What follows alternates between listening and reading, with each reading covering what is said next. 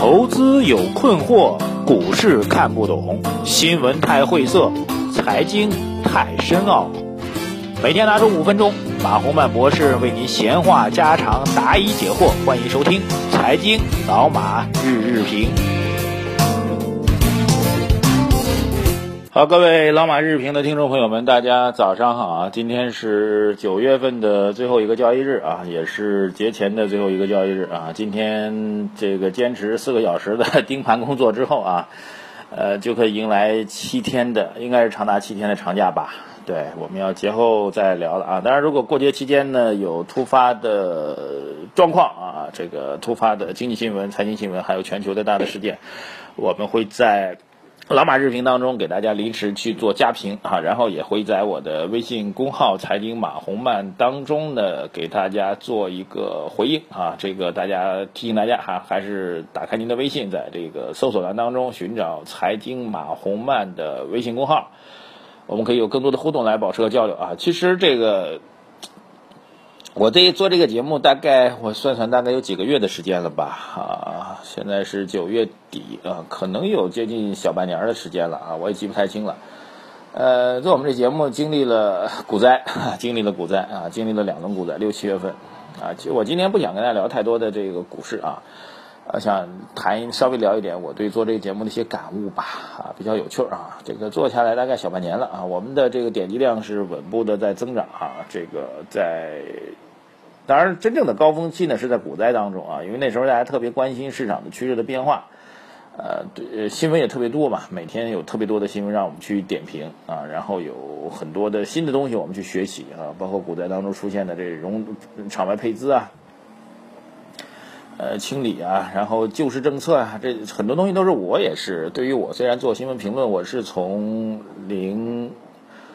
呃，零三年、零四年开始做新闻评论吧，那现在也做了得有十几年了啊，十年多了吧。那么也很多新东西也是在不断的学习啊，所以呃想想看非常有趣儿啊。这个所以那个时候我们节目的点击量，我们刚刚开始的时候可能每天点击量也就是几万、十几万啊，然后在那个时候高峰期能够达到接近两百多万。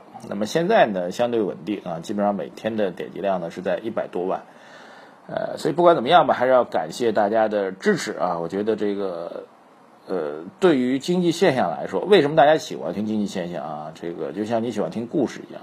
我觉得这个，我我有我自己喜欢听的电台啊。第一类呢是这个关于历史的啊，我喜欢听历史，然后希望从历史当中去找到我们可以对照的一些规律和逻辑啊，特别是对于。这个人的人性的一些理解啊，特别是对于一些这个管理上的一些理解啊，对于这个回还原到当时的历史时刻，当时历史人物在做这个抉择的时候，他是如何去做判断的？他为什么对了？他为什么错了？我觉得这个是我比较喜欢的啊。但是历史是发生过的。我们搞财经的人，为什么财经的点击量在这个整个心情当中呢还是比较高的？因为我们是在预知未来啊，我们是在见证着现实的发展。啊，我们同时也在预知着未来啊，尝试去预知着未来，所以我们充满了对新生事物的好奇心啊。比如说火星当中存在水啊，做财经的人就会非常感兴趣啊，因为它可能会带来商机，哈，能赚钱啊。所以这个世界当中有两个要素是可以刺激人类的欲望啊。第一个呢，显然就是最原始的性哈，男女关系，呃，所以贪官们都会在这方面出现问题啊。第二个就是刺激大家原始愿望就是金钱啊。所以财经呢，其实说白了是跟金钱搭界的啊，它可以告诉您去。呃，赚钱或者减少损失啊，当然也可能会放大你的损失。由于过度的贪婪啊，听到信息比较多，分析比较多，然后自己出现误判啊，准备赌一把，这时候也会放大你的损失。因为财经所涉及到的金钱呢，是会刺激人的欲望啊，所以我们做这个财经节目的评论呢，也会非常呃非常有吸引力吧。大家都会尝试着去跟我们赚钱有关系啊。当然，也正因为跟赚钱有关系，所以呢，我们节目。啊，以我们微信公号当中的这个财经马红漫微信公号当中的听众的回复来讲，我觉得大多数对我们节目还是比较认可的啊。当然也确实有攻击和谩骂啊，我觉得也都能理解啊。如果在股市当中输了钱啊，确实需要找人去发泄嘛啊。如果您在网上能够骂我两句，然后能过瘾，我觉得也 OK 啊。就像我自己也一样嘛，对吧？如果我们我我我还是喜欢看中国足球的，如果看到中国足球该赢的局。输了，该出现的时候没出现，那你肯定是要骂的嘛。国家队、教练，然后足协，对吧？正常啊。但骂完呢，并不意味着会有什么样的改变，只是下一次国家队来踢球的时候，我们依然会去看啊。就像下一次我的节目推出来的时候，可能啊觉得我们还有一些价值的朋友，上次骂完之后，下一次还会来听啊。所以我觉得还是呃，对于我来说，这个在节前呢，还是有一点点小的这个感慨啊，跟大家来分享。嗯，除了这个对于节目本身的感慨之外，我觉得。我觉得应该今天稍微拿一点点时间吧，因为现在已经快五分钟了啊，拿一点点时间来点评一下我们现在对于政策的理解啊，经济形势的理解啊，总体上做一个分析吧，不要每天讲这个当天的新闻啊，毕竟是马上过节了嘛，人心思散，对吧？呃，一个比较重要的结论啊，现在经济形势比我们之前想象的要严峻的多得多啊。至于为什么严峻这么多啊，就是我们在可以这样说，我们是在一个。错误的时间选择了一个比较正确的一个政策，我觉得用这句话来形容比较准确啊。呃，对中国经济来说，三十年的发展当中，一旦遇到负面的情况，我们政府就会去发力啊，通过大量的财政或者货币政策的干预来带动经济增长啊。比较典型的，各位经历过的啊，是九八年的这个东南亚金融危机和零八年的次贷危机，我们都是通过强有力的政府的干预，让经济回到了快速的增长的轨道。呃，那是在正确的时间选择了一个看似正确的政策吧？我觉得这样准比比较准确。虽然每次的救市政策都会有争议，那现在的问题是什么呢？嗯，我们现在的政府的行政部门吧，行政部门的政策对于经济呢，主要是采取的相对偏我们叫做绥靖政策。绥靖政策什么叫软啊？它不是采用那个呃比较猛的推的或者拉的这样一些政策。啊，它采取的是类似于大众创业万众创新的政策，它采取的是减税让利的政策。这个政策呢是大家这个过节呢没事干啊，你有有有时间呢可以去拿一些关于供给学派的一些文章去看一看，供给学派的书去看一看。呃，世界当中做供给学派比较成功的两个模式啊，第一个模式就美国的里根啊，然后另外一个模式呢是英国的撒切尔夫人啊，他们做的供给学派。供给学派的特征就是，我政府不去做直接的政策上的拉动。我希望通过降低企业的创新创业，哈哈这是我们说的词儿啊，降低你的交易成本，降低你的注册费用啊，减税让利，然后让你企业自己去赚钱啊，来带动经济增长。供给政供给学派的理论比需求学派啊，需求管理啊，比我们四万亿啊这种需求管理呢是更加优秀啊。政策是一个非常棒的一个政策，因为发自于企业内心当中的。企业的需求发自于公众内心当中的消费的需求，它显然是资源配置效率是最高的，对不对？因为您是自愿的嘛，对不对？没有政府的选择嘛，所以效率是最高的。但问题是，这种政策呢，它产生的效果时间比较慢啊，就是让老百姓愿意去花钱，然后企业愿意去投资，它需要有个很长时间的判断。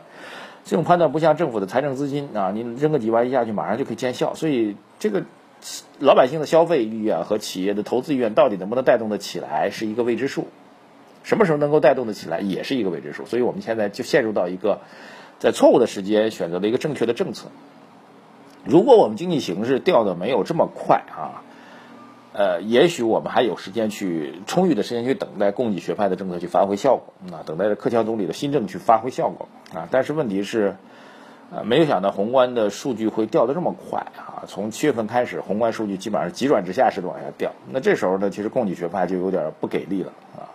所以现在问题就在这里啊！这通过这样一个理解，我们就会对整个的中国经济形势有一个比较明确的判断啊！我相信啊，我我觉得可以有两点跟大家结论性的东西跟大家交流啊。第一点，就是在短期当中，如果政府没有办法出台，或者不愿意出台，或者没有出台比较强有力的财政或者货币政策。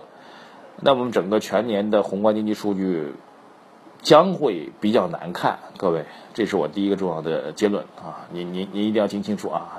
如果没有强有力的救市政策的话，今年经济数据会比较难看啊！当然我们希望有，OK，这是第一个要说的。第二要说的就是，也许将来某一天啊，我们现在的创新创业的政策，我们现在的减税让利的政策，在未来的某一个时间点会突然迸发出强有力的啊优化经济结构的增长的动力。